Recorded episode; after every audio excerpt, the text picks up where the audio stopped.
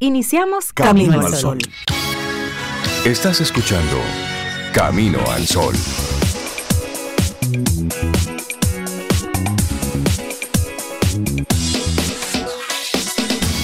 Comienza Camino al Sol. Muy buenos días, bienvenidos a Camino al Sol. Es martes y estamos a 9 de mayo, año 2023. Buenos días, Cintia Ortiz, Obeida Ramírez y todos y todas nuestras amigas y amigos Camino al Sol oyentes. Buen día, ¿cómo están? Yo estoy muy bien, Rey. Yo espero que tú estés tan bien como yo. Es más, hasta un poquito mejor, te lo puedo permitir. Ah, sí. Ah, pero tú Sí, estás yo muy dadivosa hoy. Sí, vine así, dadivosa. Generosa. qué Generosa, bien. Sí, regalando porque manos chines que de bienestar. manos que dan reciben. ¿Verdad? Eh, Esa es tú, la vienes idea. con, tú vienes con la tuya. Ese es el trasfondo. Eh, yo creo que sí. Cintia, buenos días. ¿Tú cómo Buenos estás? días. Yo estoy bien. Qué bueno. Muy bien, gracias a Dios. Cuadrando la vida aquí. Ya veo. Ya veo que estás cuadrando la vida, pero se cuadra. Para estar donde hay que estar en el Eso. momento. Ni antes ni después. Es- Yo estoy ahí. cuadrándome ahí. Sí, justo ahí. Es Yo justo estoy en muy bien momento. y espero que ustedes también. Se les ve que están bien. Se les ve en la carita así. Estamos que, dándole que hay alegría de vivir. Sí, sí, sí, hay alegría de vivir, Sí, calor. que hay ánimo, que hay- que hay calor. Todo, todo eso. Todo junto. Sí, pero eso es todo la eso vida. forma parte del coctelito de la vida. Y le estamos dando intención, porque Así lo que es. cada día amerita es una intención. Usted sabe para qué se levantó. Mire, si usted no sabe para qué se levantó en el día de hoy, acuéstese Y vuelva. y vuelva y comience. Sí, porque es que a partir de ahí tú comienzas a tomar decisiones. Claro. Sí. El que no sabe a dónde va llegó. No, y realmente el propósito le da sentido incluso. Te da ese motor para tú, para tú levantarte como con, con la buena intención de que tú sabes lo que vas a hacer. Claro. Mira, y saludamos a todos los amigos Camino al Sol oyentes que conectan a través de nuestra página caminoalsol.do. Muchísimas gracias por estar ahí, por estar pendientes. Yo los estoy vigilando. Tú los estás Sí, mirando, yo sé que se van conectando y voy pasando lista. Mm, hay un IP que me falta. Gente que ¿Por qué? Sí, sí, no, yo los voy We're watching you. Sí, así que gracias. Y los que también conectan a través de estación 97.7 FM, a través es. de la, de la radio. Bueno, pues gracias por estar ahí. Y los que tempranito conectan a través de nuestro teléfono con el WhatsApp, el 849-785-1110, que nos saludan, que nos desean buenos Ay, sí, días. eso me encanta. de manera regular, 11 años, teniendo esa conversación. No hablamos en el día entero, pero en la mañana ese saludo de nosotros a ustedes, ustedes a nosotros, ese saludo está. Tocamos base. Tocamos base. Nos pasamos revista, porque a la gente que tú quieres, tú revisas cómo amanece Tú le todo. pasas revista. Sí, sí, sí. Buenos días, ¿cómo está todo por aquí? Bien, ok, perfecto, seguimos. Es eso. Y hay muchas personas que están ahí fieles, posiblemente desde hace 11 años, pero son de las personas que, que son ahí fieles, pero como que no hablan. No Sí, que están escriben. tranquilos y Está ahí. bien. Sí. Si quieren decir no en Para algún momento. no hay nosotros es importante saber que estás ahí. Están punto. ahí, claro. Bueno, y nuestra intención Camino al Sol para este martes. Ay, sí. Aférrate al proceso que te transforma en tu mejor versión. Es eso. Mira, eso me el gusta. proceso. El destino, usted y yo sabemos, como el supermercado. Eso pasa por caja. Ese es el destino. Pero el proceso. Factura sí, sí, sí. Sí, so, el, el- el final, el destino, todos lo sabemos cómo va. Claro. Pero lo importante de todo esto es el proceso. ¿Y qué es el proceso? El proceso es la conversación, las formas, las maneras que tienes con el otro, cómo tú vas conectando con lo que estás haciendo, simplemente estás en, en piloto automático o te estás deteniendo para mirar a esa gente a los ojos y tener esa única conversación. Y estar consciente de para qué haces cada cosa que Claro. haces. Eso es el proceso. Y esa intención realmente apela a que, a que aguantes en el momento difícil, porque el momento bonito Ah, eso es y la chulería, Ah, todo el chévere. mundo lo aguanta. Ese es el de Sí, Ahí no hay problema. Sí, sí. Ahí no hay problema, pero eh, hablamos de este proceso que te transforma en tu mejor versión, pero que es doloroso, que es difícil, que es que cuesta sí. arriba, pero tú sabes que hacerlo te va a transformar para bien. Sí, sí, Entonces, sí. aférrate a eso. Confía en el proceso, confía en un resultado superior. Y ahí el mantra, Cintia. esto también Esto pasará. también pasará. Por Así supuesto. Sí, así Bueno, es. pues tenemos informaciones que compartirles, nuestros invitados, colaboradores, eventos que estaremos conociendo en el día de hoy. Así es que arrancamos tempranito nuestro programa. Son las 7:10 minutos, es martes, estamos a 9 de mayo, ahí están todas las coordenadas. Iniciamos, arrancamos ya Camino al Sol. Ahí sí, siempre con música. No sé qué me dio ayer, pero yo estaba como en Grecia y dije, ay, vamos a abrir con una de esas, de esos temas musicales de Grecia. Pero lindo, ese, ese me gustó. Deja ver si lo sé pronunciar. Mestou Egeu. ¿Qué Perfecto. significa? No sé. Y es Paraskevas Grekis. Ese es su nombre. Bueno, así, iniciamos. Camino al Sol, era diferente. lindo día. Ten un buen día, un buen despertar. Hola. Esto es Camino al Sol. Camino al Sol.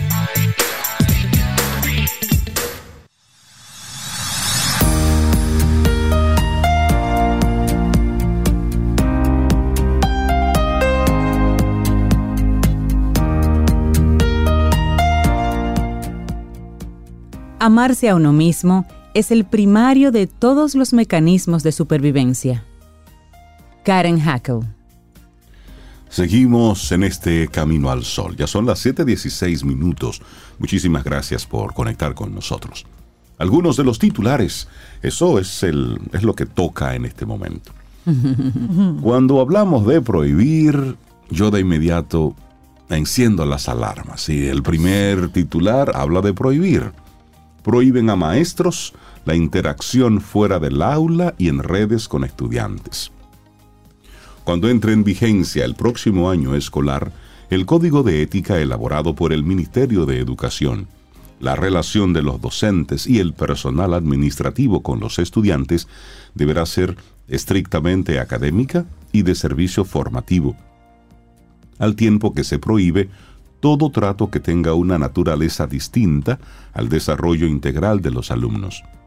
Igualmente señala que el uso de las redes sociales y de toda herramienta tecnológica con la finalidad diferente a la formación académica está- estará prohibido para el docente y también el personal administrativo en su interacción con los estudiantes. Establece en ese sentido que ningún docente o personal administrativo puede relacionarse con los escolares en horario de recreo para tratar temas personales salvo que se requiera alguna intervención o acompañamiento concreto en beneficio de la salud integral del educando.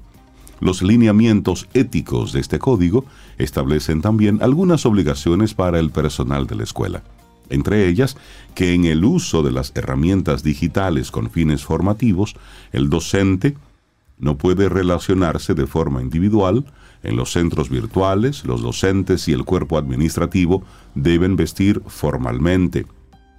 Y la policía escolar y el personal de seguridad ha de mantener un comportamiento coherente con los lineamientos éticos que rigen el funcionamiento de los centros educativos. Entonces, ¿qué es lo que prohíbe a los docentes?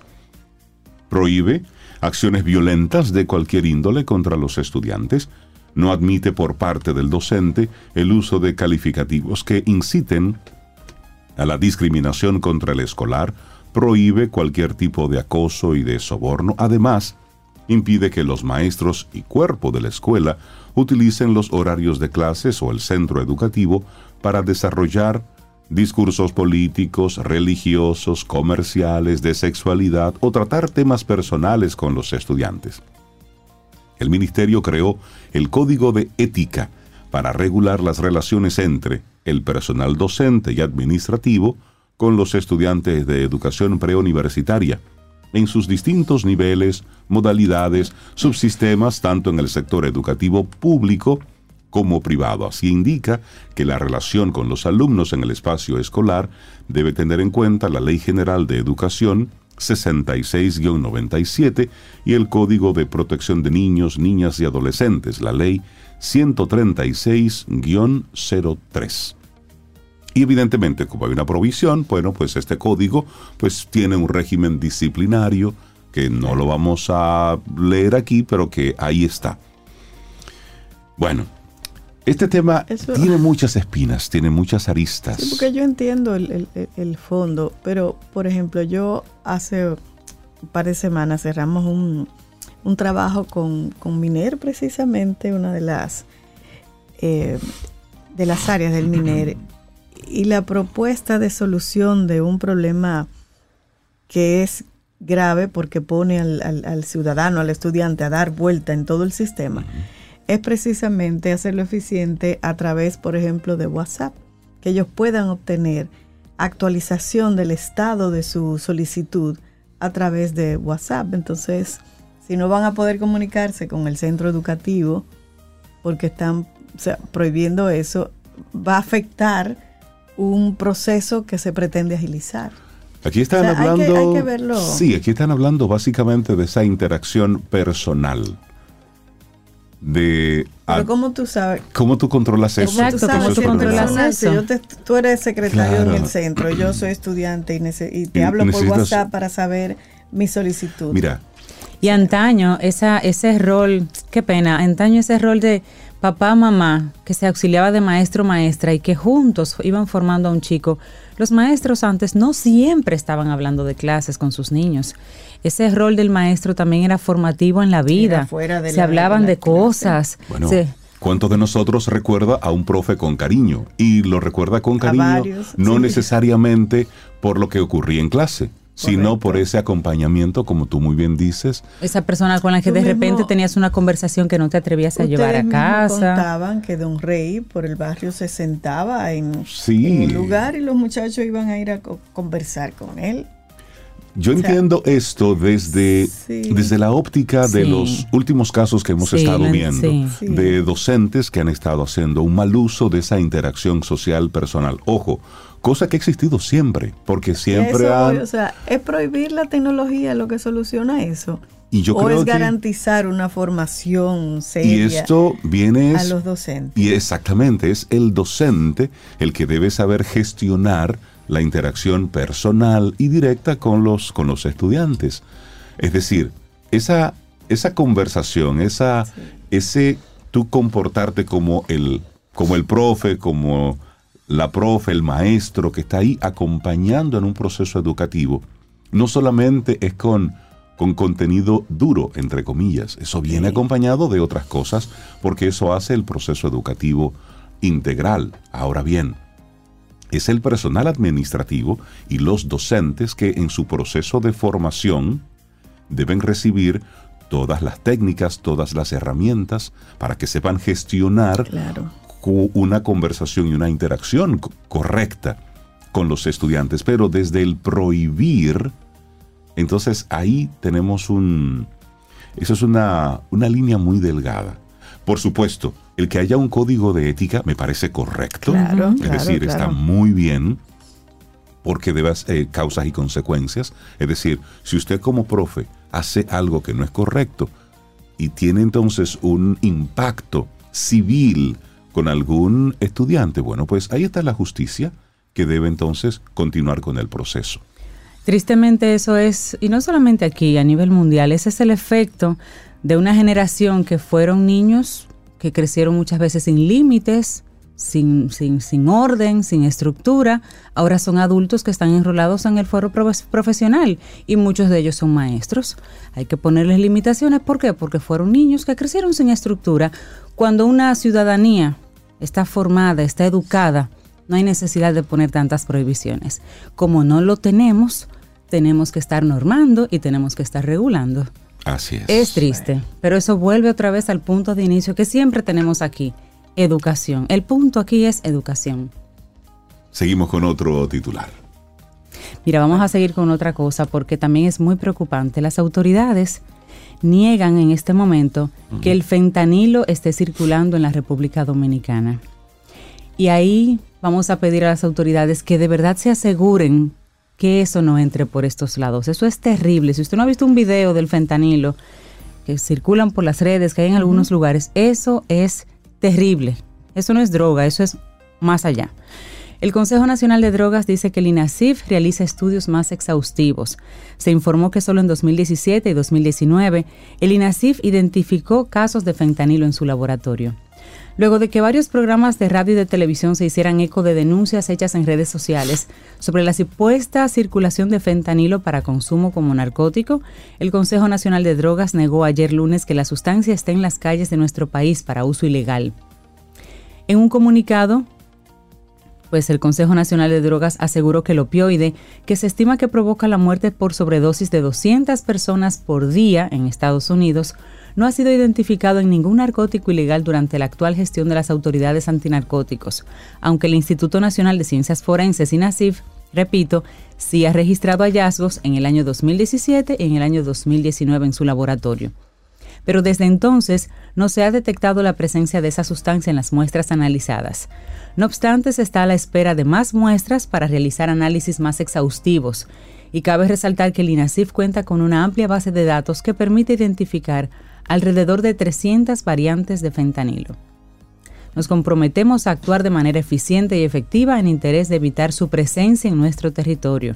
Palabras textuales del Consejo Nacional de Drogas. Eso sí hay que cuidarlo. ¿Qué es el fentanilo? Así rápidamente para un contexto. Por si no lo has escuchado, Camino al Sol Oyente. Es un opioide sintético que es 50 veces más fuerte que la heroína y 100 veces más fuerte que la morfina. Mm. Es un importante factor contribuyente a las sobredosis mortales y no mortales ahora mismo en Estados Unidos. Incluso recientemente escuché en las redes y en, una, y en un medio internacional que es tan potente que el fentanilo para, detiene tu respiración y mueres y tú no te das cuenta. Detiene la respiración sin que la persona se dé cuenta. Estando despierta, consciente. Y entonces se muere por asfixia. Eso es increíble. Sí, algunos de los efectos. Felicidad extrema, aletargamiento, náusea, confusión, estreñimiento, sedación, tolerancia, adicción, lo que tú acabas de decir, Cintia, depresión respiratoria o paro respiratorio, pérdida del conocimiento, coma y hasta muerte. Claro, bueno. De hecho, es, son, son muy tristes los, los videos que están por ahí circulando que muestran comunidades en Estados Unidos principalmente de personas que ya bajo los efectos del fentanilo es como si fueran zombies. Es decir, quedan con una posición extrañísima detenidos en la calle. Y ojo, se usa para fines médicos, pero es un médico el que tiene que indicarlo. Exactamente. bueno. Seguimos con otra, con otra información. Sí, hablemos del sargazo. ¿eh? Durante el fin de semana, la generadora eléctrica Punta Catalina debió paralizar temporalmente las operaciones de su unidad 2 debido a las acumulaciones de sargazo en las tomas de agua. Hacía unos 15 días se habían presentado situaciones similares en las plantas generadoras AES Andrés e Itabo, y eso lo recuerda Manuel López San Pablo, quien es el gerente general del organismo coordinador del sistema eléctrico interconectado conocido como CENI. Y la situación no es nueva, dice el funcionario, en un país que desde hace varios años vive las consecuencias de altas aglomeraciones de sargazo en sus playas y que por su ubicación comparte el récord de acumulados de sargazo que se han observado en todo el Mar Caribe durante el mes de abril. En el Mar Caribe se observó abundancia récord de sargazo, 3 millones de toneladas, con notables acumulaciones en el mes a lo largo de las costas del sur de la Hispaniola, de Jamaica y de Puerto Rico. Eso señala el Observatorio de Oceanografía de la Universidad del Sur de la Florida. Más aún, su reporte advierte que de cara al futuro se espera que la cantidad de sargazo aumente en los próximos meses. Las agresiones, agregaciones de sargazo al este de las Antillas y en el Mar Caribe continuarán acumulándose y migrando hacia el oeste, mientras que la abundancia en el Golfo de México probablemente aumentará sustancialmente, agrega el informe. Pero qué bueno que la semana pasada, antepasada, el presidente mencionó unos fondos que se le van a entregar a las universidades para que hagan investigaciones o que sigan haciendo investigaciones para buscar algún uso, alguna solución a esto del, sargazo que, según este informe, va a seguir en aumento. ¿Sabes lo que son tres toneladas de sargazo? Eso es mucho. Y, lo que, que hacer y lo con que eso. viene. Y lo que viene. Bueno, ya cerramos este momentito de informaciones. Hay muchísimas, muchísimas noticias más. Pero ayer las redes sociales, bueno, pues se inundaron con la imagen de un joven sonriente con un maletín lleno de dinero, mostrándolo al mundo. Y de inmediato la gente comenzó a compartir esa imagen. Y comenzaba, pero nadie sabía de dónde estaba saliendo todo esto. Entonces, para darle la información, para que usted se entere y también para llevar y traer aquí un poco el punto reflexivo a todo esto. Ayer, como lo decía, este, esta imagen, bueno, pues le dio la vuelta al mundo. ¿Y, y de, qué, su- de qué se trata? Este es un reconocido youtuber estadounidense que su nombre es Jimmy Donaldson, más conocido como Mr. Beast. Él tiene cinco canales en la plataforma de videos y en la principal cuenta con 151 millones de seguidores.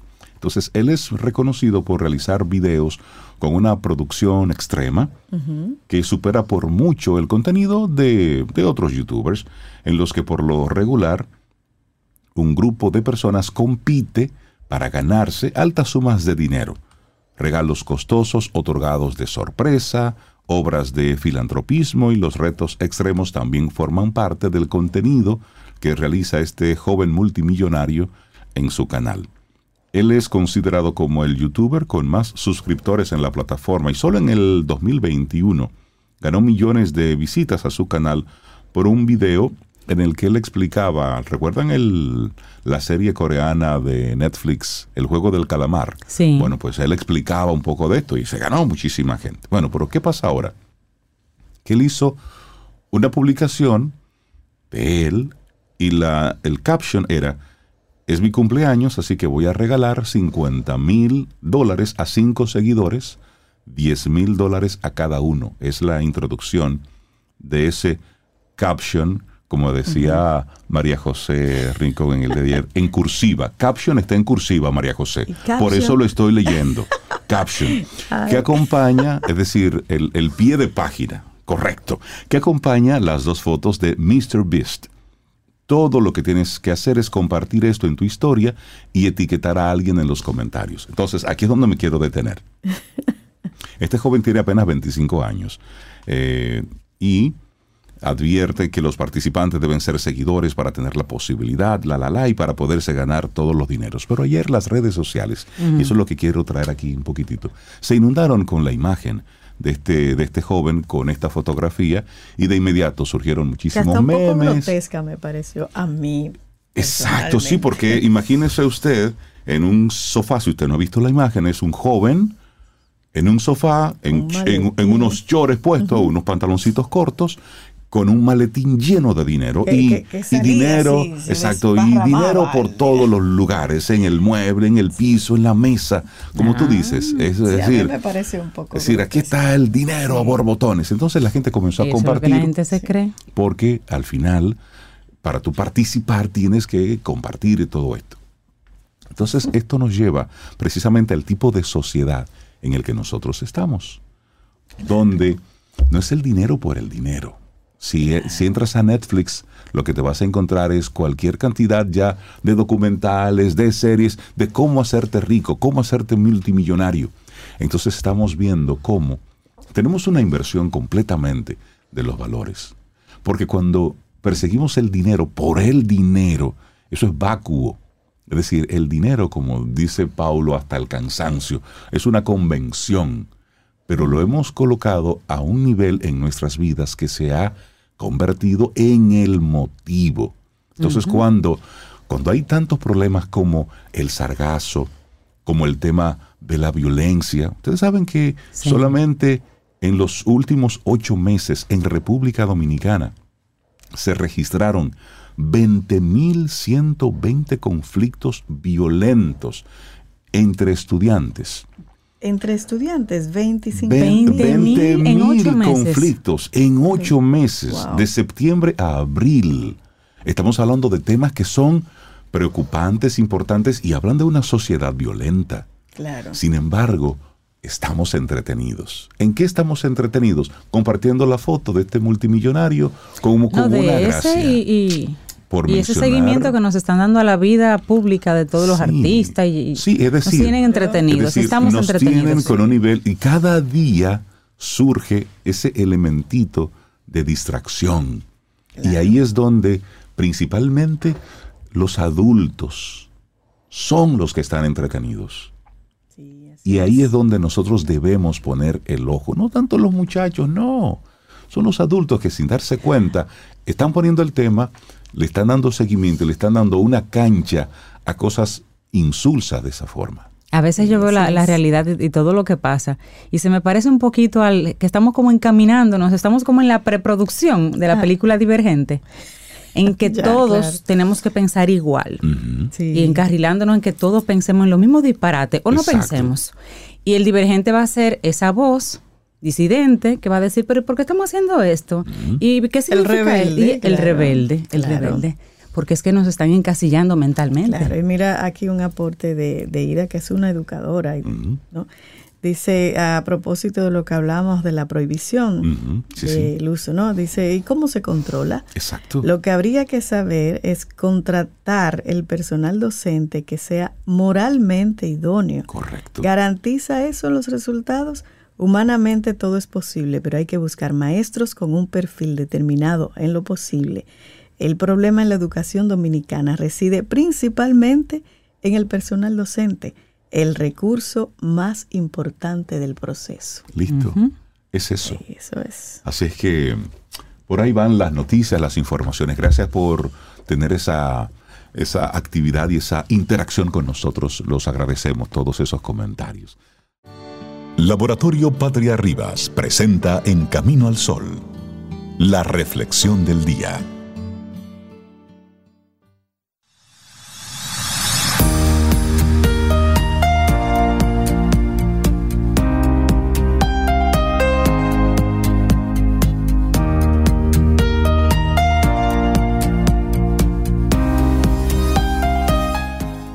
El amor propio tiene muy poco que ver con cómo te sientes con tu apariencia.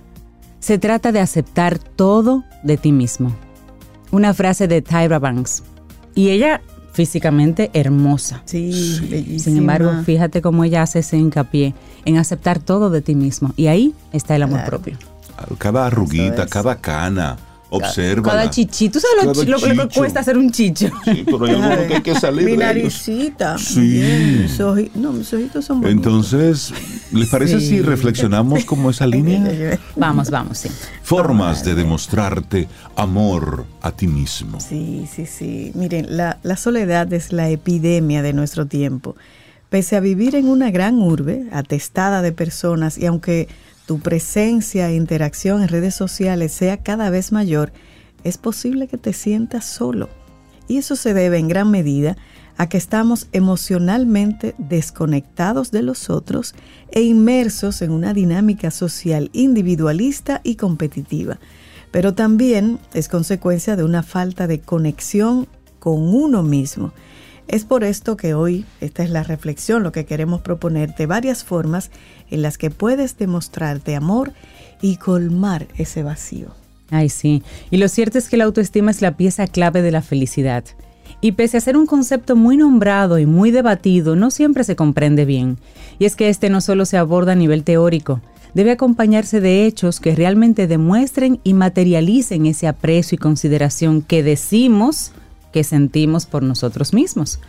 Igual que en cualquier otro vínculo, la relación con uno mismo debe nutrirse a diario con diferentes gestos y acciones. Sin embargo, es común que dediquemos tiempo, esfuerzo y energía a los demás, pero a nosotros no. Y por eso vamos a sugerir aquí algunas, algunas ideas para que si te resuena una de ellas, comiences a demostrarte más amor a ti mismo. Así es. Y bueno, ahí está la pregunta. ¿Cómo demostrarte amor a ti mismo? Bueno, hay diferentes formas en las que una persona puede demostrarse a sí misma amor, consideración, respeto y apoyo. Una buena manera de clasificarlas es siguiendo los cinco lenguajes del amor que fueron propuestos por Gary Chapman. Según este autor existen cinco vías para manifestar afecto y cada persona siente una mayor predilección unas por otras, ¿no? Estas nos indican de qué forma le demostramos a, nos- a otros nuestro aprecio. Así que el modo en que nos gusta ser amados, nosotros, así como usted trata al otro, intenta eso contigo mismo. Un poco más, más o menos es lo que le quiere decir. Entonces, el primero de ellos, su primera sugerencia, es el contacto físico.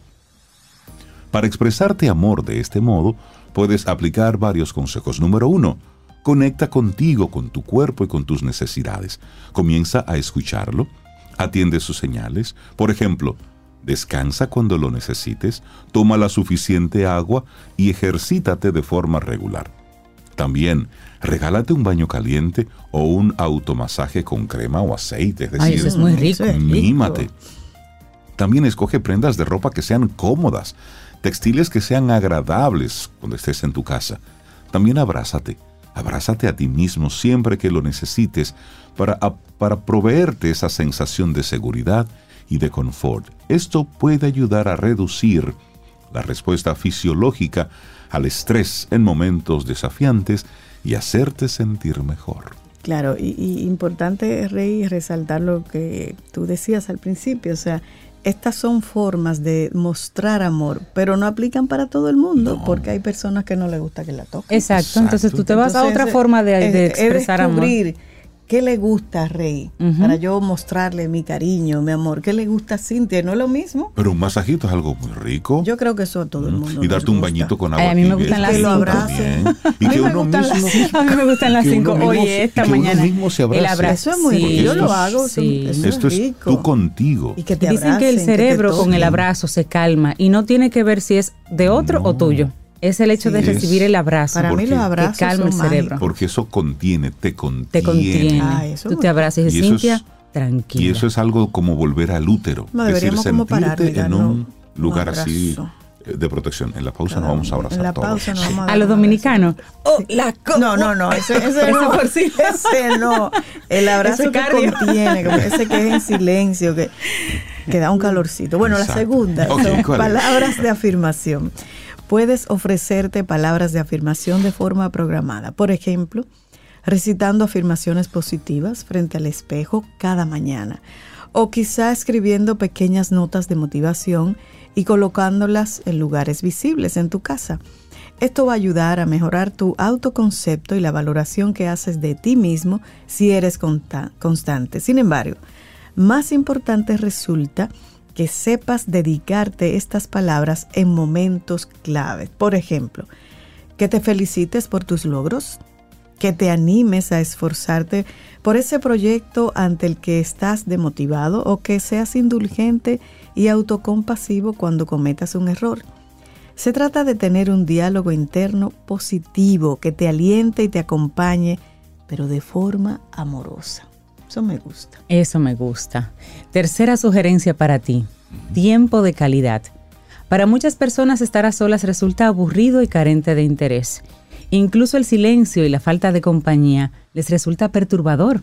Para otras, estos momentos de soledad se complican debido a las obligaciones diarias y al hecho de convivir con familiares, especialmente con niños pequeños. Sin embargo, siempre es posible buscar un espacio en el que se pueda pasar un rato con uno mismo. Ahora bien, este tiempo no es para dedicarlo a mirar televisión, Exacto. a revisar las redes sociales pasivamente, sino que se busca que de verdad sea tiempo de calidad. Y para esto puedes practicar algunas de tus actividades favoritas, aunque ver televisión sea una de las favoritas, pero algo más. Por ejemplo, bailar, pasear por la naturaleza, ir a esa cafetería que tanto te gusta tomarte un café contigo. Y ya, claro. Sin embargo, más provechoso resulta si te adentras en el autoconocimiento y la introspección. Prácticas como la meditación, la respiración profunda, el journaling, que sería escribir, llevar un diario, sí. y la, la escritura terapéutica también son excelentes alternativas. Y es que te permiten conectar contigo, con tus emociones y pensamientos y prestarles la atención que merecen. Y si no puedes salir de casa, pues son opciones que puedes hacer en casa. Así es. Y luego están los actos de servicio. ¿Cuántas veces nos desvivimos por los demás y no somos capaces de hacer lo mismo por nosotros? Es probable que por tus hijos, tus padres o tu pareja seas capaz de cocinar los mejores platos, hacer todo tipo de mandados o agendar y organizar citas, pero cuando algo es para ti, siempre lo pospones o realizas el mínimo esfuerzo. Demostrarte amor a ti mismo mediante actos de servicio incluye hacer por ti todo lo que tú necesitas para sentirte bien en el día a día. Desde limpiar y ordenar tu espacio, hasta cocinarte platos apetitosos y llamativos, organizar tu agenda, colgar ese cuadro en tu pared o avanzar en el proyecto que tienes estancado.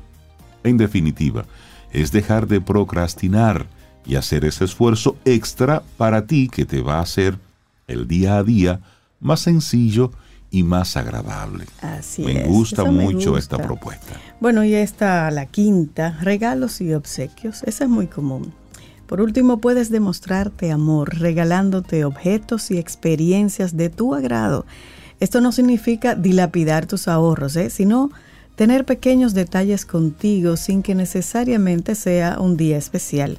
Por ejemplo, puedes comprarte ese chocolate que tanto te gusta o esa camisa que viste paseando por la calle llamó tu atención. Pero también puedes regalarte un día de spa, una clase de cocina o una entrada al cine para el último estreno. Muchas veces nos da apuro gastar en nosotros, pero no en los demás. Y entonces la pregunta es, ¿por qué debería ser así? ¿Es verdad? Es cierto. Sí.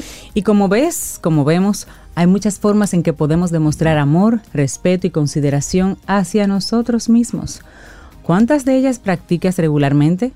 Recuerda que implementar estas sencillas acciones te ayudará a conectar contigo, a convertirte en tu mayor apoyo y en tu principal fuente de amor y validación.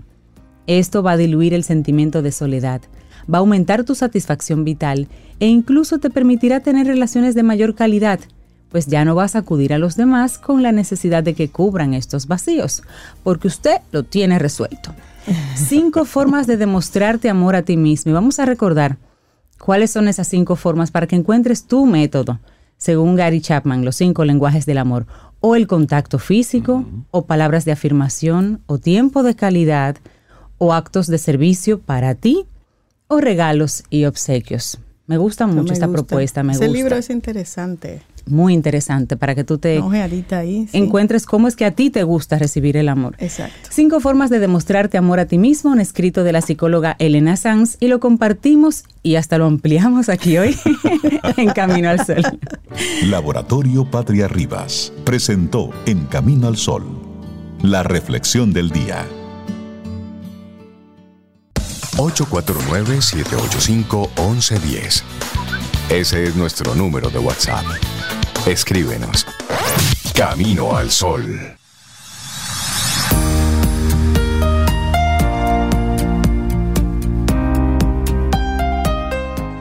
La persona que no se valora a sí misma no puede valorar nada ni a nadie. Ayn Rand. Así de simple. Así es, seguimos avanzando en este camino al sol. Muchísimas gracias por conectar con nosotros a través de los diferentes sistemas. Recuerda que en, los, las diferentes plataformas de podcast, ahí está Camino al Sol. Si entras a Spotify, si entras a Google Podcast, Apple Podcast, ahí estamos, nos encuentras y están las diferentes entrevistas, las conversaciones. Si vas a nuestra página web, ahí están los últimos años de programas, Sí. están ahí, Sí. bien organizaditos por nombre de colaborador, por tema. Es decir, entra a nuestra página y es posible que aquel tema sobre el cual quisieras escuchar algo, es muy posible que en estos 11 años hayamos tenido esa conversación y la tengamos ahí guardadita para ti. Entra caminoalsol.do. Mire, si encuentran un tema que no hemos tratado, por favor la sugerencia para que en Camino al Sol tengamos un tema. Sí, sí, sí, claro. Que Siempre hay temas. Claro, claro. Por supuesto, y uno de esas de esos temas y de esas conversaciones que, que de seguro encuentras ahí son las que tenemos con nuestra querida doctora Maritza Arbaje. Buenos días, doctora, ¿cómo está usted? Súper excelentemente bien. Ah, pero me gusta Ah, pero usted así, está como bien, que, doctora. digo, Oh, como con un feeling así, con una, supo, ¿verdad? Y así como suave. Sí. con una corbata modernosa. Ah, y de Indonesia. Ah, de Indonesia. Pero- Estuve por ahí en estos días. Se me acordé de corbata. Ah, sí. No, si, si quiere entonces ver a la doctora que entra a nuestro canal de YouTube. Exacto. Para que, Que no- No seremos tan famosos como el youtuber aquel, Sí, pero entra, que ahí está la Y información. si no, que vayan a Matúa, que nos ubican ahí rápidamente. Camino al Sol Radio, ahí nos Sí. ubicas en, en- Sí, en claro. Eh, pues ha sido muy reflexivo el, los comentarios que ustedes han tenido, que precisamente eh, viene a reforzar el tema que traigo. Porque en realidad, y eh, tenemos que pensar qué hemos hecho como padres, tutores y o personas cerca de, de individuos, bebés, niños, que hoy, como yo digo, que la educación es una bomba de tiempo que explota. Totalmente. Y hoy el tema que vamos a estar compartiendo con la doctora Maritza Arbaje es la masculinidad tóxica. Alertas sobre algunos comportamientos. doctora. Exacto. Entonces, la crianza que yo tuve cuando tenía unos niños a mi alrededor o cuando tengo niños a mi alrededor, dependiendo de cómo lo he conducido, van a explotar en la sociedad. Y es muy preocupante la situación de que decimos, ah, que mataron a otra, que fulano se suicidó, pero ¿qué estamos haciendo? Y voy a, a decir algo muy reflexivo, muy preocupante para mí por las situaciones que he tenido muy frecuentemente y es que desde el embarazo no tomamos en cuenta el comportamiento que estamos haciendo desde el vientre. Y me explico. Eh, si pudiéramos programar un embarazo sería lo ideal, pero no es lo ideal. Entonces salgo embarazada. No es lo- me no es lo común, No es lo común, exacto. Entonces eh, me junto con alguien y quizás con una sola relación estoy embarazada y hay muchas opciones. Desde ahí que no fue planificado, ya esa criatura empieza a recibir malas informaciones o negativas. Porque, como siempre digo, la primera capacidad de escuchar, o sea, lo primero que se desarrolla es el sentido de la audición. Todo lo que mi madre siente, todo lo que en mi entorno dice, mientras yo estoy embarazada, yo voy empezando a grabar mi estado emocional, espiritual. Entonces, si yo como padre, como abuela, como tía, como tutora, no me preparé para resolver mis emociones, donde la inteligencia emocional y sexual mía no está capaz de asumir lo que me pasa, voy a transmitírselo a los demás, sobre todo que nos preocupa a los niños. Entonces, la medicina integrativa, integral, como la quieran llamar, trabaja lo que es lo biológico, lo psicoemocional, sexual, financiero y espiritual, donde estamos buscando evitar la agresión. Pero puedo decir que si observamos lo que está pasando con la masculinidad tóxica, debemos echar para atrás. ¿Cómo educamos al varón? Porque siempre he dicho que tenemos que educar a los hijos sin sexo. Y me explico un segundito, y me explico. Tú eres varón, yo soy hembra. A mí me tienen que educar igualito que a ti. Y entonces, a Es partir de ahí, humano. exacto. Y a partir de ahí, empezamos a desvincular al ser humano, lo empezamos a segmentar emocional, espiritualmente.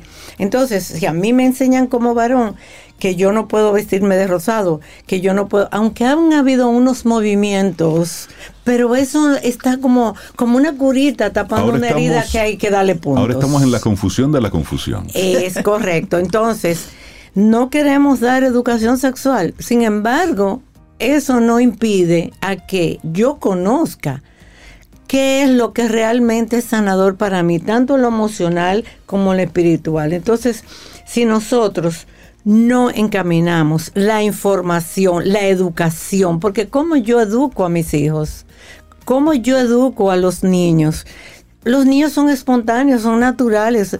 Nosotros somos lo que empezamos con nuestros miedos, nuestros prejuicios y nuestras heridas no resueltas a inyectárselo al niño. Y mamá sufrió, no quiso tenerme, mamá no disfrutaba del embarazo, etcétera, etcétera.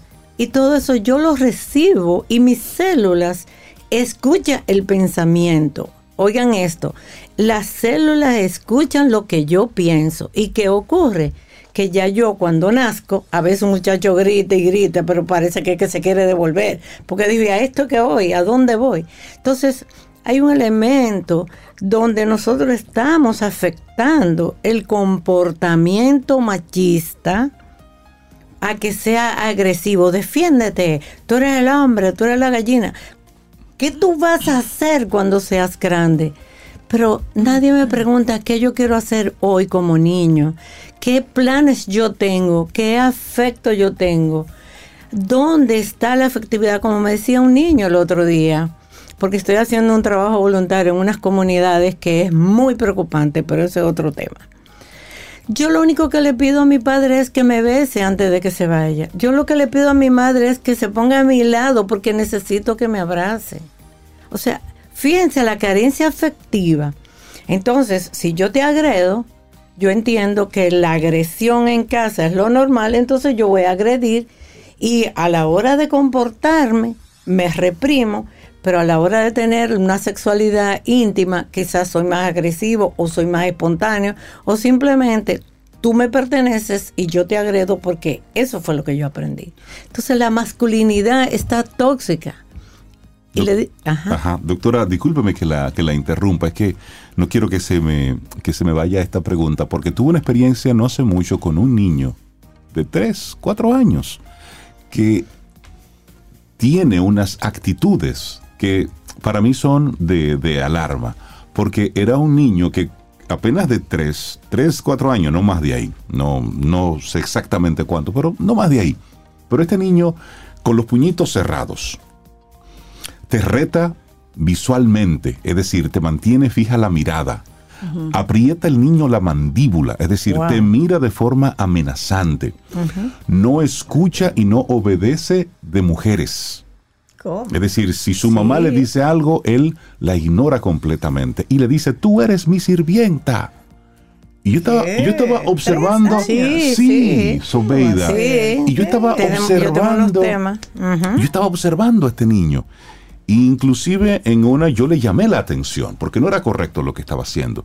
Y se quedó y se quedó mirándome. Como desafiando. Sí, desafiándome. Y decía, ¿qué hacer con un niño que está manifestando a esta edad esas actitudes.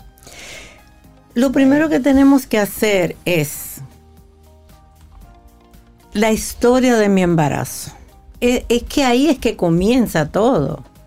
Por eso planificar un hijo es una cosa increíble que no lo estamos haciendo. Entonces, desde el vientre ya yo no soy deseado porque un niño deseado es un niño que se desarrolla saludablemente. Probablemente la agresión que hay en esa relación de pareja, cuando a mí me traen un niño, yo no lo rechazo, porque yo amo los niños y los animales, ustedes saben. Pero cuando yo veo al niño, yo digo, ¿y los padres dónde están? O sea, siempre, y si va, es la madre y a veces la madre en situaciones defiende al esposo por el miedo de perderlo y justifica todo el comportamiento del hombre con, lo, con ella y con, con la niña. Entonces, ¿qué pasa? Que como venimos de papá y de mamá, yo tengo energía femenina y energía masculina pero no necesariamente yo tengo que desarrollar una energía más que otra. Y eso es lo que tenemos que aprender emocionalmente. Cómo yo equilibro la energía femenina y masculina, donde podamos fluir de tal manera de que yo porque sea hombre no tengo que ser poderoso y maltratarte a ti como mujer. Y yo como mujer tampoco tengo que ser sumisa. Y hay una serie de elementos. Pero si no comenzamos desde el vientre de la madre no vamos a tener un resultado esperado. Entonces planificar un hijo ser madre no es tan fácil. Porque inclusive ahora mismo se acaba de descubrir hace unos ocho meses que la madre nunca deja de ser madre, nunca pierde la conexión, porque se ha demostrado que hay células neuronales del hijo en el cerebro de la madre y viceversa. Por eso es que a veces a, a un niño le pasa algo y la madre lo siente. ¿Qué te pasa? Te estoy llamando, tú estás bien. Fíjense la conexión, pero si yo tengo una responsabilidad más allá de criar un muchacho y darle arroz habichuela, es la alimentación nutricional emocional. ¿Dónde está la agresión? ¿Por qué tanta agresión? Y lo que estamos viendo, lamentablemente, es una sociedad muy violenta, donde eh, seguimos produciendo, creando seres más violentos. Y lo estamos viendo constantemente. Doctora Marit Sarvaje, gracias por traer este tema y hacer el, el llamado a la reflexión y, y ojalá que padres, madres, adultos en nuestra interacción con los más pequeños, con los más vulnerables, pues observemos nuestras actitudes. Porque mire, ese dato que compartí hace un ratito sobre lo que está pasando en las 20.000 escuelas, dijiste, ¿verdad? 20 mil actos de violencia. en ocho meses. Bueno, mira, esos- el periódico hoy registra, habla de que Ujú. Educación registra 1.154 estudiantes embarazadas en lo que va del año escolar. Ay, Dios mío. 1.154, 112 víctimas de violación y 28 víctimas de incesto. Eso es terrible. Quiero dar un dato chiquitico. Wow. Cuando a mí me contratan, yo, yo podía concurso y hablo a nivel general del profesional, sobre todo para mí lo más importante, el médico o médica o, y el profesor o la profesora. Pero no le hacen una evaluación psicológica ni una evaluación emocional. Entonces esa persona tiene sus temas. Y los niños cuando tienen carencia afectiva, y le digo porque estoy haciendo un trabajo que luego lo vamos a publicar, no tienen afecto de sus padres, de sus abuelos, de sus tíos, se abrazan con el amiguito que no tiene nada que ver, hay una erección, hay una lubricación y cuando vienen a ver están embarazadas y no saben ni cómo Porque se son, embarazaron. son manifestaciones que son- se van dando. Exacto. Y por favor, esto es una reflexión que de verdad a mí me ha costado. Doctora Marit Sarvaje, muchísimas gracias por No. traernos este tema, porque de esto hay que, hay que hablar y sobre todo actuar. No, y yo agradezco que ustedes me lo hayan permitido porque Doctora, la gente que quiera conectar con usted, ¿cómo puede hacerlo? Pues ahí estamos en las redes y en el 809-705-0979 y ojalá que pudiéramos lograr nuestro gran sueño. El Calma. Y el asunto es hablarlo. Hablarlo. Y es, y es Claro. tomar. Y agradezco que me lo hayan hablar. permitido Sí, hablar. sí, es eso. Doctora, que Gracias, tenga un doctora. excelente día. Así va a ser. Y para ustedes también. Ten un buen día, un buen despertar. Hola. Esto es Camino al Sol. Camino al Sol.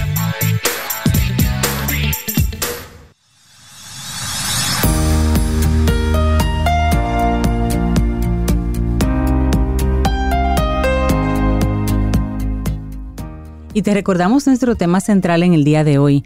Aférrate al proceso que te transforma en tu mejor versión.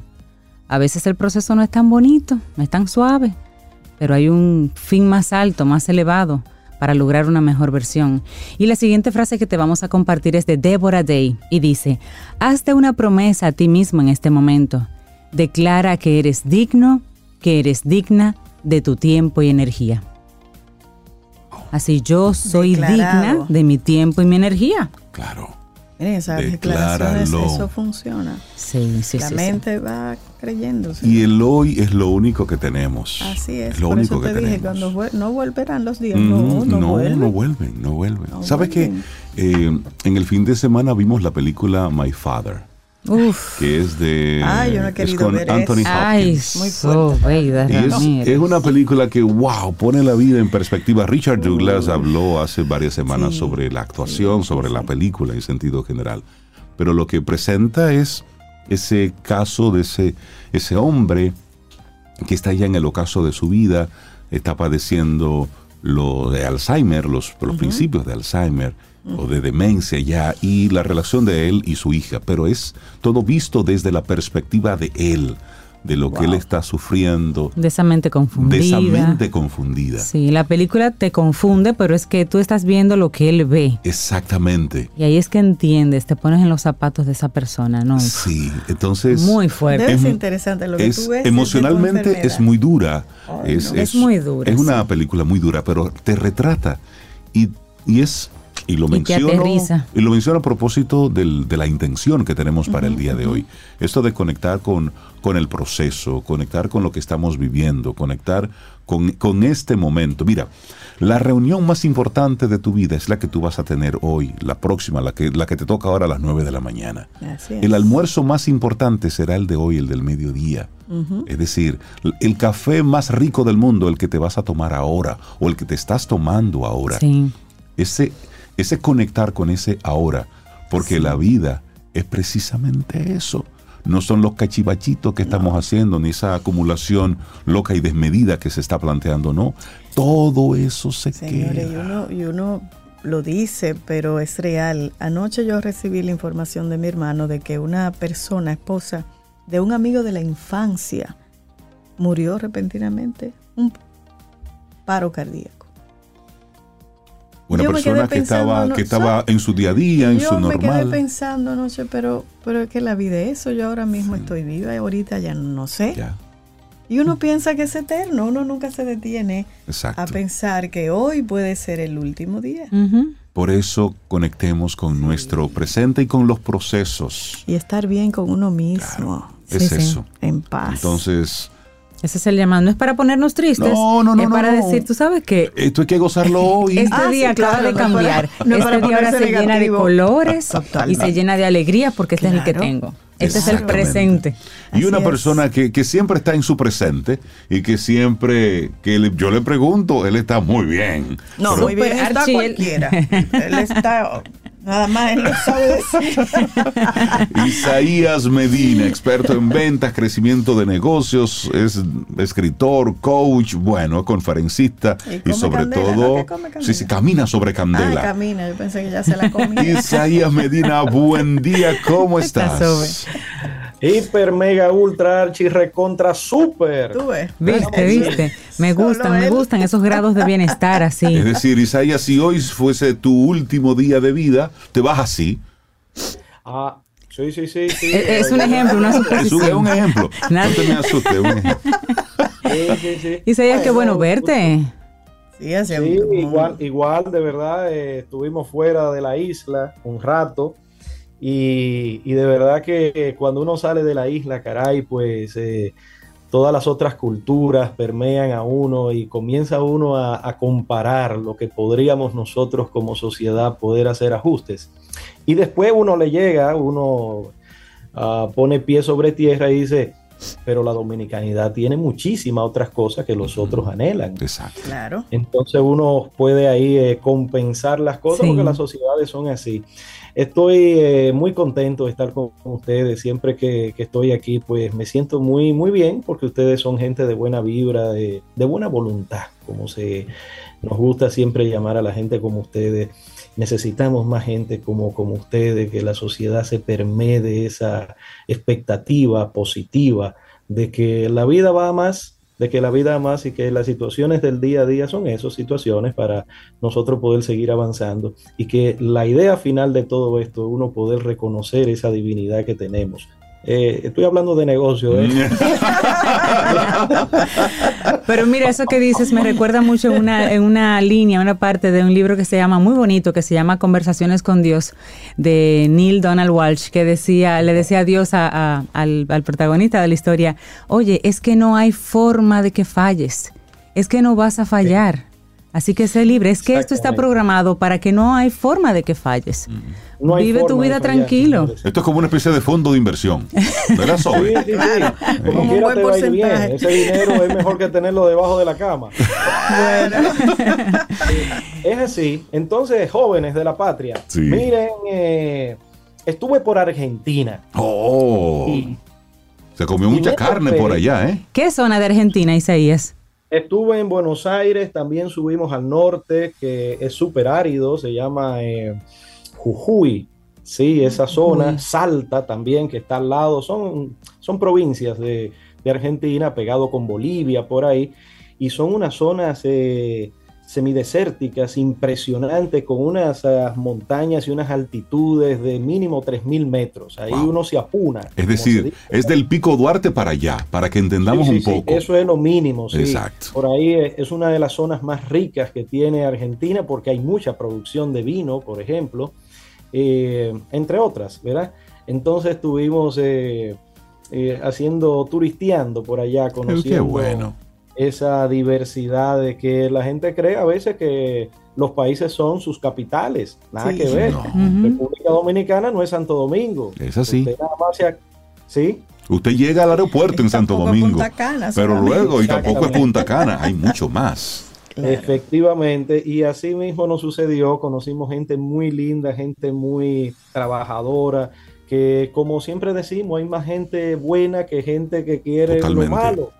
Eh, y nada, entonces estuvimos aprendiendo muchas cosas sobre esta diversidad cultural, sobre la manera en que el ser humano continuamente está buscando ser mejor, aportar un poquito de lo que tiene.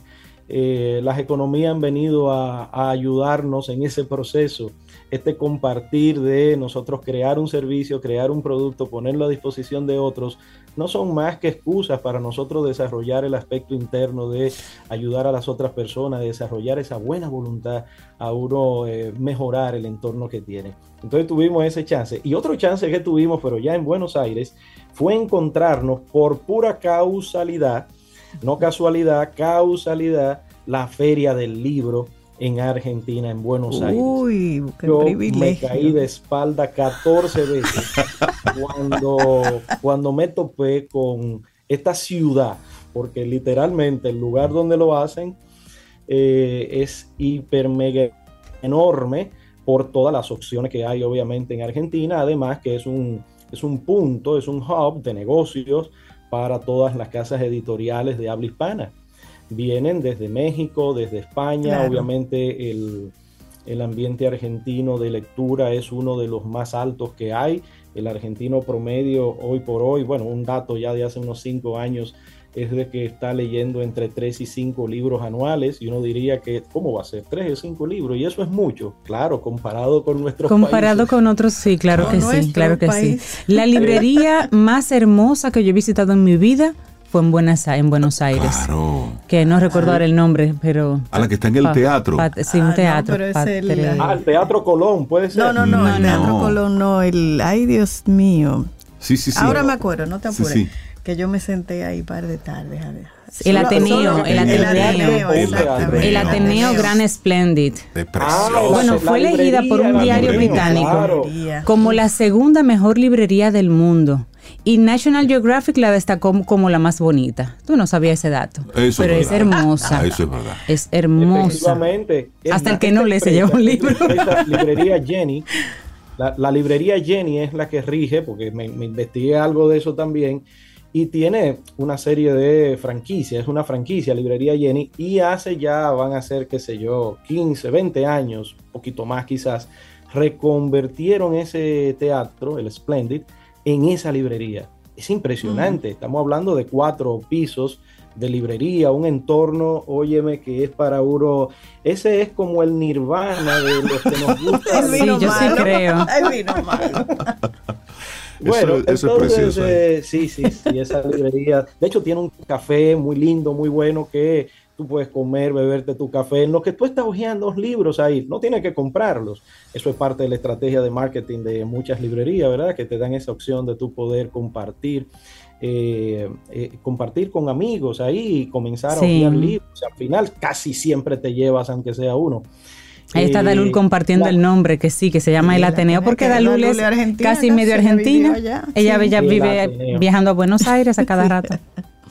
Sí, señores. eh, a ver, ¿de, de qué eh, quería compartirle hoy? Bueno, ese viaje y sobre todo esta experiencia en la Feria del Libro, porque eh, aquí en nuestro país tenemos esa tarea pendiente. ¿Cómo podemos eh, desarrollar más lo que es el modelo de negocio de librerías? Aquí hay algunos emprendimientos pequeños donde nos encontramos por Instagram, quizás gente vendiendo libros de manera individual, Luego tú tienes el gran tema y es que la super compañía o la librería más grande del mundo, que es Amazon, eh, pues entonces te, te, juega, te juega en contra por la facilidad hoy día que hay ya de pedir un libro que te llegue en seis, cinco días, qué sé yo. Y entonces tiene ese, ese, ese obstáculo. Sin embargo, hay muchísimas estrategias que se podrían estar utilizando en nuestro país en un modelo de negocio que hay algunas personas que dicen, pero una librería y tú te vas a ser millonario con una librería. Mm. Entonces, ¿verdad? La, la, la mentalidad muy metálica, obviamente que transgrede lo que es el deseo de aportar a la cultura y hacer dinero, porque la idea final, de hecho, hay mucha gente que no quiere un Lamborghini, ni quiere tener un yate en el puerto. no todos queremos lo mismo. Exacto. No todos quieren lo mismo de tener, qué sé yo, vamos a poner un número, de producir, que te metas en los bolsillos, voy a poner un número loco, ¿verdad? 30 mil dólares solamente del negocio de los libros mensuales. Eh, quizá no, quizá no da para tú como dueño de una librería eh, meterte, pero puede dar un buen dinero. Vamos a ver, ¿verdad? Las relatividades, que es un buen dinero. A ver, lo que, lo que planteo es que a raíz de esta experiencia, de todo este mundo editorial que existe, la gente creía ya que a esta altura del partido, pues el libro físico de papel iba a estar muerto. Sin embargo, estamos lejos todavía de que eso suceda a pesar de que la tecnología con el Kindle, con las piraterías digitales, el PDF y todo eso, sin embargo todavía hay una industria pujante, grande y en crecimiento. Es que al, mismo tiempo, Isaías, la persona que, le gustan los libros, que le gusta la, lectura, compra sus libros. es decir, porque entiende el respeto al autor, eso es por un lado, pero luego hay otro elemento adicional que es la posesión de ese material físico.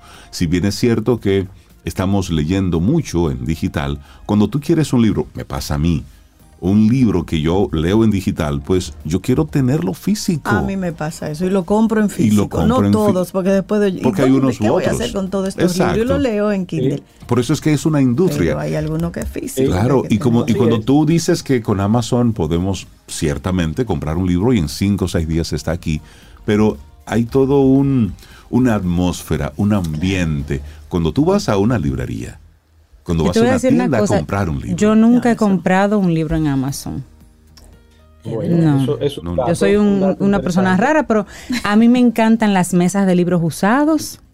Me encanta ponerme a escudriñar. Ah, sí, me encanta. Joyas y si no voy a librerías locales, porque me gusta apoyar el, me gusta apoyar el comercio local y tiendo a, a, buscar casi en todo lo que consumo buscar quién localmente lo hace antes de irme hacia, hacia Amazon, hacia afuera.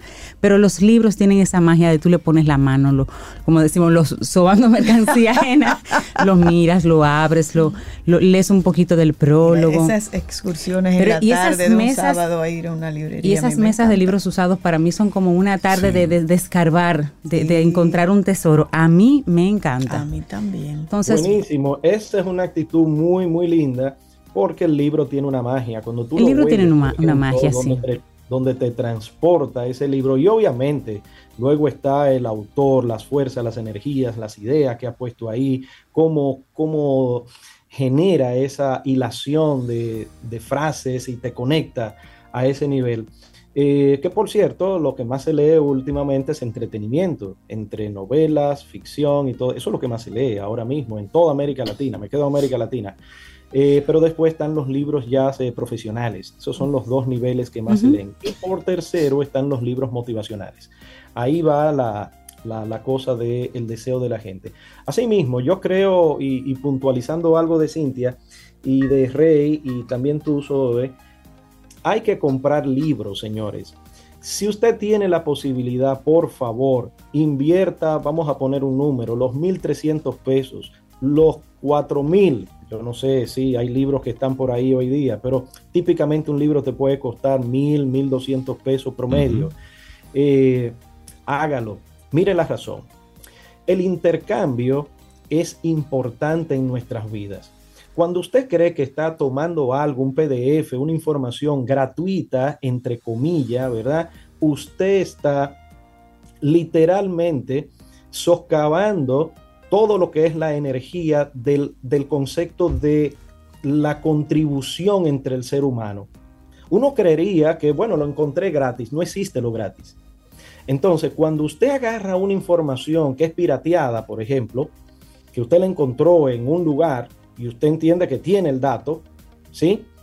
En primera instancia usted puede tenerlo, quizá usted está buscando, usted es un investigador, consigue una información, comienza, pero si usted tiene el chance de comprar el libro, hágalo. Por una cuestión de que ese investigador, ese escritor, esa casa editora, todo el mundo que se vinculó para la producción de Ay, eso, sí. Sí, ¿sí? sí, sí. está esperando de buena voluntad que nosotros de verdad Claro. no transgredamos el aspecto interno Sí, viven de eso. Claro. confianza, de la confianza. Y eso es parte, hay veces que uno dice, yo quiero una sociedad mucho más justa y mucho mejor. Y estás Sin pirateando. embargo, y estás pirateando. Estamos yendo a muchísimos centros a fotocopiar libros. De hecho, muchos, a muchos amigos que son hoy profesores en la, en la UAS, por ejemplo, me dicen, óyeme, esto es una locura, estamos viviendo en esta época de la fotocopia. Esto no puede ser. sí. Entonces, ¿por qué? Por lo que le estoy diciendo, el intercambio. Y dice, pero es que un libro me está costando 1.500 pesos y no lo tengo. Entonces, ¿quién fue primero, el huevo o la Mm. gallina? No lo tienes porque... ¿por qué? 1.500 Porque- Pero no lo tienes para el libro. Exacto. Ah, exactamente, hay que ver dónde tienes las prioridades, porque para una taquilla, un concierto, tres cervezas, sí aparece. Ah, ya. Es un tema de prioridades. Incluso, incluso Llegamos si no lo puedes comprar. las prioridades. Incluso Sí. si no lo puedes comprar y tú tienes que hacer esa, esa mecánica familiar, hay lugares a los que tú puedes ir y leer un libro. Y mientras no salgas del recinto, tú puedes leerlo ahí. Sí. Y te permiten ir creando con, con tus hijos. existen tu- las bibliotecas, sí, ¿eh? y vamos a decir bibliotecas y, y hay una librería que te permite sentarte y leer un libro ahí dentro, Claro. aunque no lo puedas comprar. Y vas permeándote a ti y a tus hijos con la sensación y el respeto hacia los libros, hacia el conocimiento.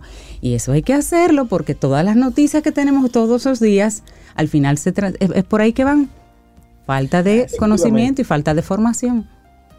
Efectivamente, señores. Nada, quería compartir eso con ustedes. El mundo editorial, el mundo de los libros está dinámico, está vivo, está creciendo. Nuestro país necesita algún revulsivo, alguna persona, algunas empresas que se motiven de verdad en hacer inversiones en este modelo de negocio. Eh, que si no tienen idea, que me llamen, eh, que tenemos muchas ideas de cómo desarrollar O que tal vez su negocio sea otro y su, y su labor social sea Sí, tener una librería para que las personas puedan hacer eso. Que te llamen. Que te llamen Que te donde llamen, que te llamen. Que me llamen. Muy bien, señores, gracias por el chance de esta oportunidad. Pero da el número para que te llamen, Isaías, porque Ah, entonces. evidentemente, sí, 829-884-3600. Eso. Buenísimo, Isaías Medina, que tengas un excelente día. Gracias y bienvenido. Qué bueno que regresaste, que te fue bien y que regresaste Y que trajo esas noticias por acá. Y te invito a que te quedes porque vamos a seguir hablando de, de libros y de cultura. Te va a encantar lo que va a venir ahora Camino al Sol. Así Así, es. que quédate por ahí, quédate por ahí. Ten un buen día, un buen despertar. Hola. Esto es Camino al Sol. Camino al Sol.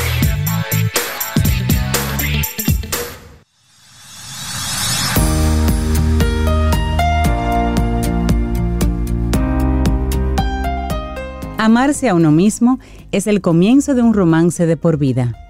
Una frase de Oscar Wilde. Continuamos en este Camino al Sol. 8.39 minutos, es martes. Estamos a 9 de mayo, ya le dimos ahí las coordenadas para que siga conectado con nosotros en este hermosísimo día. Y Sobeida me está pasando en estos momentos unos papeles. Los papeles. Tú Sí, porque en como este mundo tan digital, papeles. En este mundo tan digital donde todo es a través de una pantalla, pues Es tener- raro que yo tenga unos Sí, papeles, pero es algo bueno, impreso. Pero hay papeles que debemos tener en nuestras manos, porque sobre todo cuando estos nos llevan a buenos sitios, a buenos destinos, y tienen información importante que queremos conservar, que no importa que se descargue el celular, porque lo papel tengo está. aquí conmigo. No te lo Como, como es el libro. Y Ahí yo voy además, con el libro. hoy el mundo conspiró para que tengamos esta conversación. Sí, así Esta, es. esta- la- el tema que conversamos con Isaías Medina hace un momentito sobre el negocio de los libros, sobre la posibilidad de tener un negocio y hacerlo sí rentable, pues fue también una especie de preámbulo para lo que va a estar ocurriendo en nuestro país en los próximos días.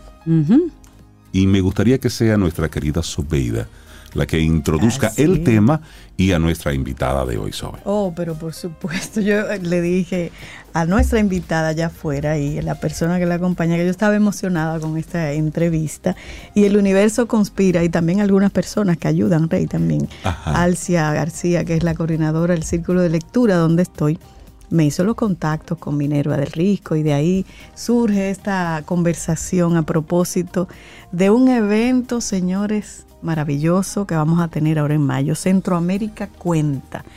Y tenemos aquí a Claudia, que es la directora de todo esto Centroamérica Cuenta. Claudia, bienvenida, buenos días y un placer y un privilegio tenerte aquí. Gracias a ustedes, gracias a Santo Domingo y a República Dominicana, también a Santiago, donde también vamos a estar.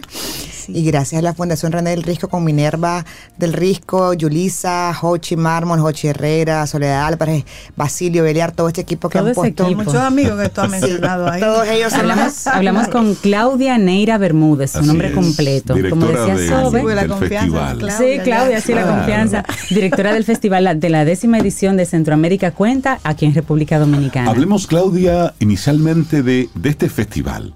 ¿Cómo surge el Festival Centroamérica Cuenta? Este festival surge en los pasillos de la FIL de Guadalajara en el año 2012.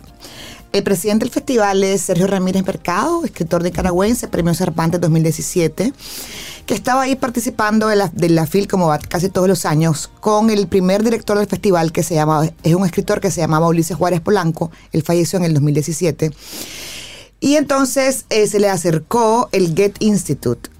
Eh, por eso yo siempre lo menciono porque ellos fueron los que pusieron la semillita y le dijeron, tenemos 20 mil euros y queremos hacer algo con escritores centroamericanos. Wow. Y así comenzó en febrero del 2013 en Managua. Esto es un festival que ha venido madurando, pasó de ser un festival que sucedía en la ciudad de Managua a ser un festival iti- itinerante en gran medida por la crisis sociopolítica que vivimos en Nicaragua a raíz del de los sucesos que pasaron en el 2018.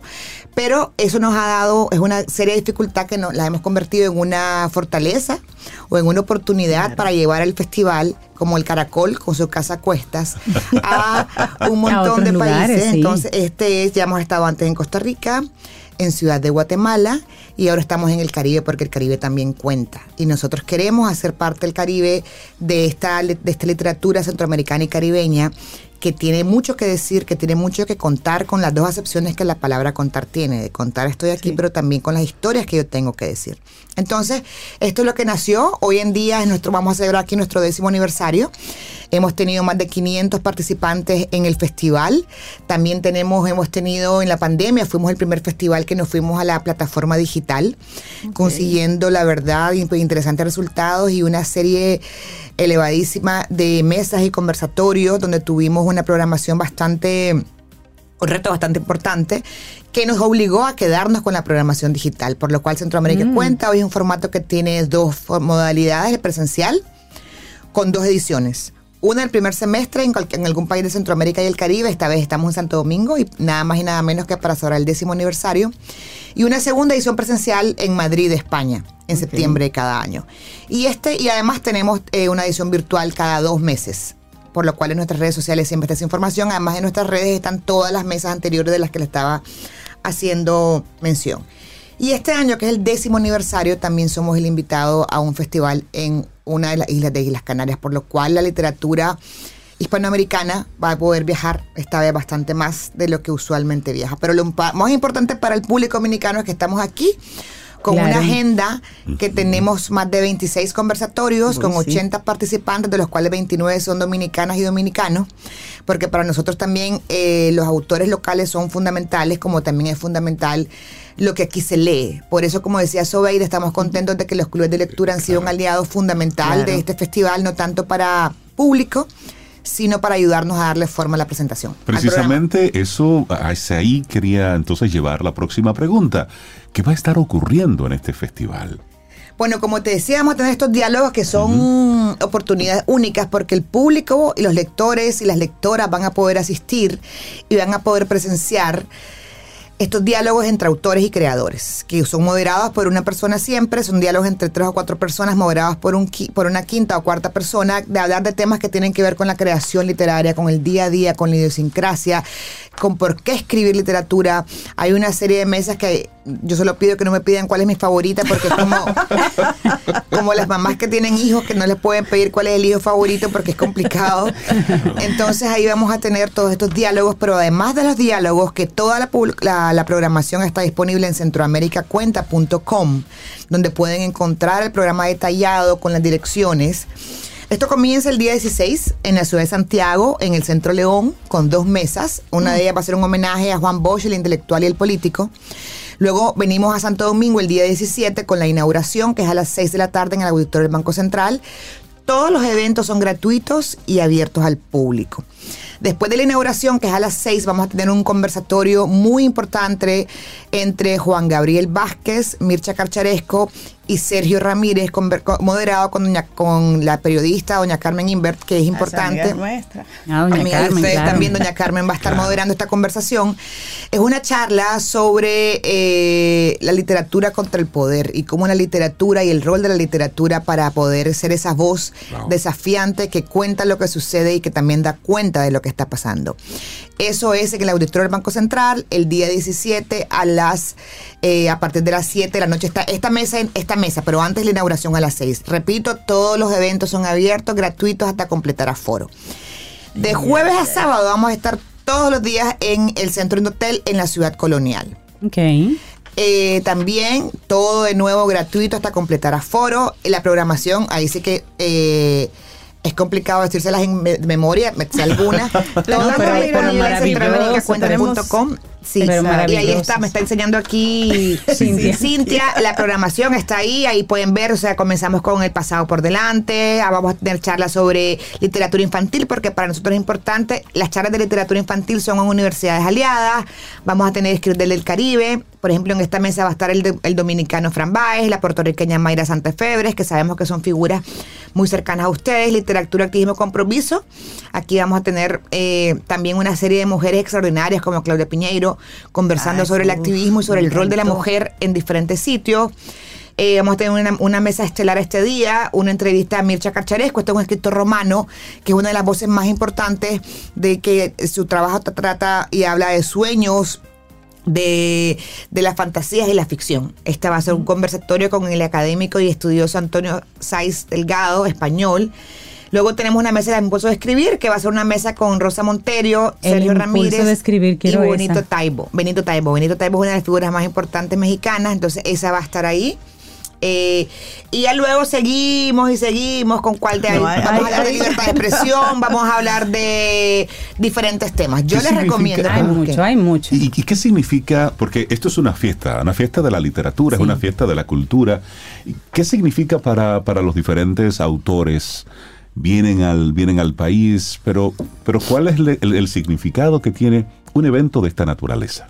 Estos festivales son el- un, un sitio propicio para, para que los autores dialoguen entre ellos sobre sus puntos de vista sobre temas afines a la literatura o afines a lo que pasa. Entonces, por ejemplo, eh, son puntos de encuentro o de desencuentro, porque no todos los autores Claro. coinciden en un Claro. tema. Pero Sí. eso sucede en vivo con participantes y con lectoras y lectores ahí en el Y público. todos los que estamos sentados nos reconocemos como ignorantes cuando comenzamos a ver esas discusiones, ay, eso. Tan profunda, ¿Dónde ¿verdad? yo estaba?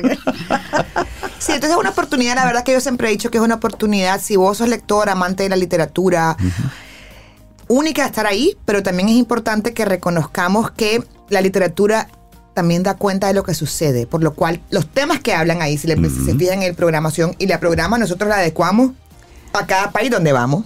Mira, mira Ok. qué conversación tienen aquí, Rey, sobre el peligro de estar cuerda. Es una conversación de Rosa Montero con José Mármol. ¿Ya? Nuestro querido José Mármol. Sí, eso. Esa es la noche de clausura. estas dos personas. Sí. Sí, esa es la noche de clausura. Después sigue una mesa, sobre todo, una mesa importantísima que es sobre por qué escribir poesía. Mucho se cuestiona el rol de los poetas, que a mi, a mi juicio uno puede entender la vida sin la poesía. En esa mesa de por qué escribir poesía van a estar el gran poeta español Luis García Montero, eh, el poeta rumano Mircea Carcharescu, la poeta dominicana Soledad, Soledad Álvarez, Álvarez, y sí. el gran poeta mexicano Orlando Mondragón, Mondragón, que es un médico psiquiatra jovencito, es el ganador más, el- el- el- la persona más joven que ha ganado el premio Lowe de poesía, que no tiene 30 años. Entonces los cuatro van a conversar sobre ¿Por qué escribir poesía? Eh, Wow. Va a ser moderado por el periodista español Juan Cruz. Esa mesa, por ejemplo, para los amantes de la poesía, y eso es la antesala. Ángela, Ángela Suaza. Ay, ay, Esa ay. es la antesala de un recital de poesía en donde 18 poetas y po- eh, eh, poetas van a participar de ahí.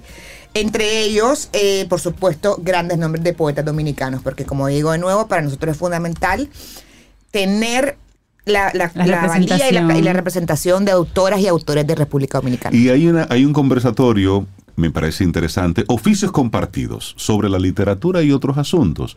Y es interesante Eso ver cómo la, la literatura, y hay una serie de profesionales, médicos principalmente, o arquitectos, que están muy vinculados con la, con la literatura. Claro. Aquí serán solamente conversatorios, habrá algún taller. Hay cuatro talleres formativos y te, te agradezco la oportunidad que desgraciadamente están cerrados ya porque hay un proceso de selección. Este fue un proceso exhaustivo y le agradezco a todas las dominicanas y los dominicanos que participaron. La verdad que fue, no, perdón, salvo el de comunicación digital, todos están llenos ya. Eh, todos han, han sido, ha sido un reto maravilloso. Tenemos cuatro talleres, uno de, comunica de periodismo y medio ambiente. El tema ambiental es un reto que también la literatura tiene que formar parte, por eso además del taller de literatura y medio ambiente hay una mesa sobre literatura y medio ambiente. Y una de las crónicas que vamos a escribir de un proyecto que les voy a contar más adelante también es del tema ambiental, porque para nosotros es importante. Tenemos otro taller de agentes literarios. Agentes Sí. literarios es una figura fundamental en la vida de cualquier escritora, cualquier Sí. escritor, y son, ah, son figuras que desgraciadamente en nuestras tierras son poco conocidas y poco, valo- poco Casi inexistentes. Sí. inexistente. Entonces, este va a ser un taller eh, es of- ofrecido por Paula Canal. Ella es una agente literaria de la agencia Indent, eh, que es muy importante porque también ella, esta agencia, la mayoría de los escritores y las escritoras con las que trabaja son estas figuras jóvenes, como Guadalupe Netel, Marta Sanz, estas figuras que son rompedoras y que han venido, Emiliano Monge, eh, Carlos Pardo, que han venido rompiendo con, con la tradicional, eh, con el rol tradicional de los escritores. Después tenemos otro taller de que les comentaba este taller de periodismo digital. Este va a ser impartido por la editora de BBC Mundo.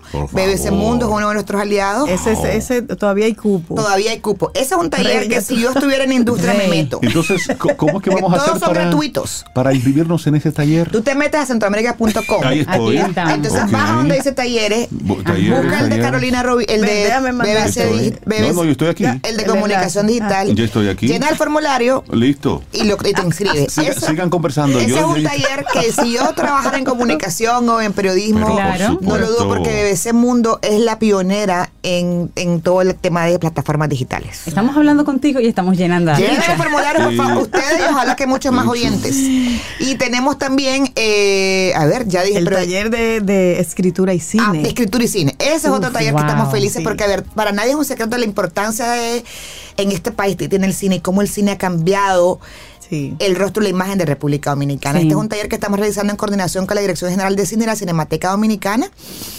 Claudia Piñeiro, esta gran escritora, dramaturga, guionista, con la que Sobeida tuvo un club de lectura de su Un más reciente libro, un encuentro maravilloso, maravilloso. Va a impartir este taller. Claudia es una de las guionistas, además de que ha llevado muchas de sus novelas al cine, de las cuales va a haber un cineforo el día jueves 18 en la Cinemateca Dominicana por la mañana, que están todos invitados también, sobre una de sus películas llevadas al cine. Claudia es una de las guionistas de la serie El Reino en Netflix. Es una de las series que está siendo más vista Argentina. Es un, ha sido un super hit, ya tiene dos temporadas. Y Claudia va a estar aquí para impartir este taller que ya lastimosamente ya está cerrado. Tuvimos una gran cantidad de, de aplicantes dominicanos. Este taller tiene la modalidad remota y la modalidad eh, presencial. Así que está ese. Y como ven, pues nuestra parte de nuestro trabajo en Centroamérica cuenta no solamente traer estos maravillosos diálogos, pero también dejar un legado. Por eso es que estos talleres para nosotros son muy importantes que se puedan desarrollar. Y que se están desarrollando y llenando. Qué maravilloso, pero cuánto contenido en Pero tan Ustedes poco deberían tiempo. quedarse aquí siempre, Claudia. Bueno, yo creo que aquí para quedarnos va a ser fundamental contar con patrocinadores que aprovecho desde ahora y les Sí, agradezco a los patrocinadores porque sin ellos no pudiéramos estar acá. Nosotros tenemos patrocinadores globales como la Unión Europea, la Embajada de Suiza, de Suiza y diferentes agencias del gobierno del- de España. Ok. tanto AECID como el PISA, como el Instituto Cervantes, como la Dirección del Libro del Ministerio de Cultura. Y a nivel local, bueno, tenemos también medios aliados como el País América y BBC Mundo, pero además tenemos medios, eh, tenemos otros aliados como la Fundación de la Universidad de Guadalajara, eh, Open Society Foundation, que nos está ayudando con todo el tema ambiental, pero también creemos que es importante todas aquellas personas que localmente han, han, han apostado por, por ayudarnos. Ahí tenemos Banreservas, Banco Popular, eh, también tenemos BHD, tenemos el grupo La Sirena, el grupo Inicia, tenemos... eh, les decía, IMCA, la Colonial, Ministerio de Turismo es importante, Cuesta Libros. Cuesta Libros ha sido fundamental porque se encargó Sí. de que todos los libros de los autores participantes en Había el una festival mesa, estuvieran mesa disponibles. Cuesta disponibles. donde están hay, los libros. hay un descuento ahorita con de los libros de los autores participantes en el festival. La idea es que vayan, que los compren y que se pongan en fila para que el autor les firme el libro, porque también Ah, parte del a festival es firma. acercar. Entonces, cada autor que traba, que está en una mesa, posteriormente su libro va a tener una mesa para estar firmando libros de los autores. Excelente. También tenemos Rica, Indotel. Indotel es importante porque es una de nuestras sedes que nos ha ayudado. Sí. Odelpa, la Cervecería Nacional, CID. Y también es importante agradecer a la Embajada de Francia en República Dominicana, la Embajada de Canadá y la Embajada de Alemania, que también han sido y han hecho esfuerzos para poder unirse junto con nuestros otros socios globales, en donde también están las editoriales del Grupo Planeta y el grupo Penguin Random House, que también es muy importante, y nuestros medios aliados del país y BBC. ¿Por qué tenemos nuestros medios aliados? Porque nosotros vamos a publicar con ellos, van a cubrir, cubrir el festival, pero además hay una cosa que no les había contado. Tenemos una sesión de crónicas, Ok. en donde autores participantes del festival escriben sobre la ciudad sede. Entonces aquí vamos a tener tres Oh. autores que van a escribir crónicas sobre, Sobre, Santo, Domingo. Wow, qué Tenemos bueno. Comensal, escritor mexicano, que va a escribir un tema ambiental muy interesante que a todos nos afecta, todos lo vemos, pero que ya se ha convertido en parte del paisaje. Lara Moreno, escritora española, que también va a hablar de un tema importante culturalmente para Dominicana, pero que nadie ya, como cuando los temas se convierten en parte del paisaje, ya no lo ya Que no todos podemos los ven, pero Exacto. nadie los Pero ve sin ellos realmente. no puedes pensar en el país sin ellos. Sí, sí, sí. Y Fran Baez, escritor dominicano, también va a Dominicano. escribir otra de las crónicas. Así que esas crónicas y el making of de estas, de estas crónicas se van a dar a conocer el mismo domingo en la Cinemateca, porque importante, todas las mesas del día domingo son en la Cinemateca Dominicana, aquí en el- la Plaza de la Cultura. Plaza de la Plaza de la Cultura. Porque la creemos que era importante también poder variar ese día también eh, hay este recital de poesía y como entonces tratamos de combinar y de tratar de acercarlo también a otro público así que los esperamos en la Cinemateca ya saben Jueves, eh, martes en Santiago, miércoles en el Auditorio del Banco Central, jueves, viernes y sábado en el Centro Indotel de la Ciudad Colonial y el domingo en la Cinemateca Dominicana. De Buenísimo. pasadía. Wow. Claudia Neira Bermúdez, directora del Festival de la décima edición de Centroamérica Cuenta en República Dominicana. Muchísimas gracias. Mucho por A contar, ustedes. Claudia. Lo hiciste Ay, posible. Eso como, por eso como corría, como costaba, porque el tiempo Por es suerte escaso. tiene agüita ahí para... Sí. Muchísimas, Gracias, gracias. muchísimas gracias. Gracias a Desearles muchísimos ustedes éxitos. por recibirnos, gracias a Minerva y a su equipo y gracias a Dominicana y seguro que van a atiborrar estos locales. Esto será, es, es una fiesta de la literatura, es una fiesta de la poesía, es una fiesta de la cultura y ojalá que por supuesto cada uno de estos encuentros esté abarrotado de gente deseosa de, escuchar y de alimentarnos Así de forma distinta. Sobre todo esta es una oportunidad única. Para los amantes Sí. de la literatura saben que tener 80 autores en un, Por estos favor. días es un lujo. Por Eso es favor. un lujo. Tremendo lujo. Muchísimas gracias Claudia y siempre Gracias, bienvenida Claudia. aquí a Camino al Sol. Ah, gracias a ustedes y sigamos caminando por el sol. Física remotamente, no importa. Así es.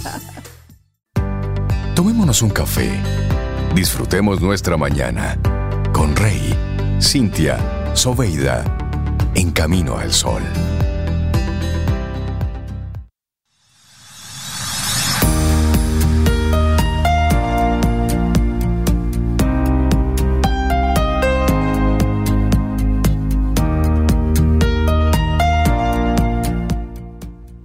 Aférrate al proceso que te transforma en tu mejor versión. Ha sido el tema central de todo el día de hoy. Y a veces el proceso es agarrar un libro, integrar una, buena lectura y una buena conversación. Y vamos a terminar con la frase que comenzamos. Amarse a uno mismo es el primario de todos los mecanismos de supervivencia. Una frase de Karen Hackel. Y así nos vamos. Así es, de esta forma llegamos al final de nuestro programa Camino al Sol por este martes, mañana miércoles, si el universo sigue conspirando. Si usted quiere, y si nosotros estamos aquí, tendremos entonces un nuevo Camino al Sol. Y así será, y como le preguntamos a Claudia qué canción, qué artista, entonces ella dijo que Joan Manuel Serrat y Joaquín Sabina, entonces Cintia me dio la idea, juntos. Claro, y la canción que a ella le gusta, Mediterráneo, y así nos vamos. Lindo día. Hasta mañana. Y esperamos que hayas disfrutado del contenido del día de hoy.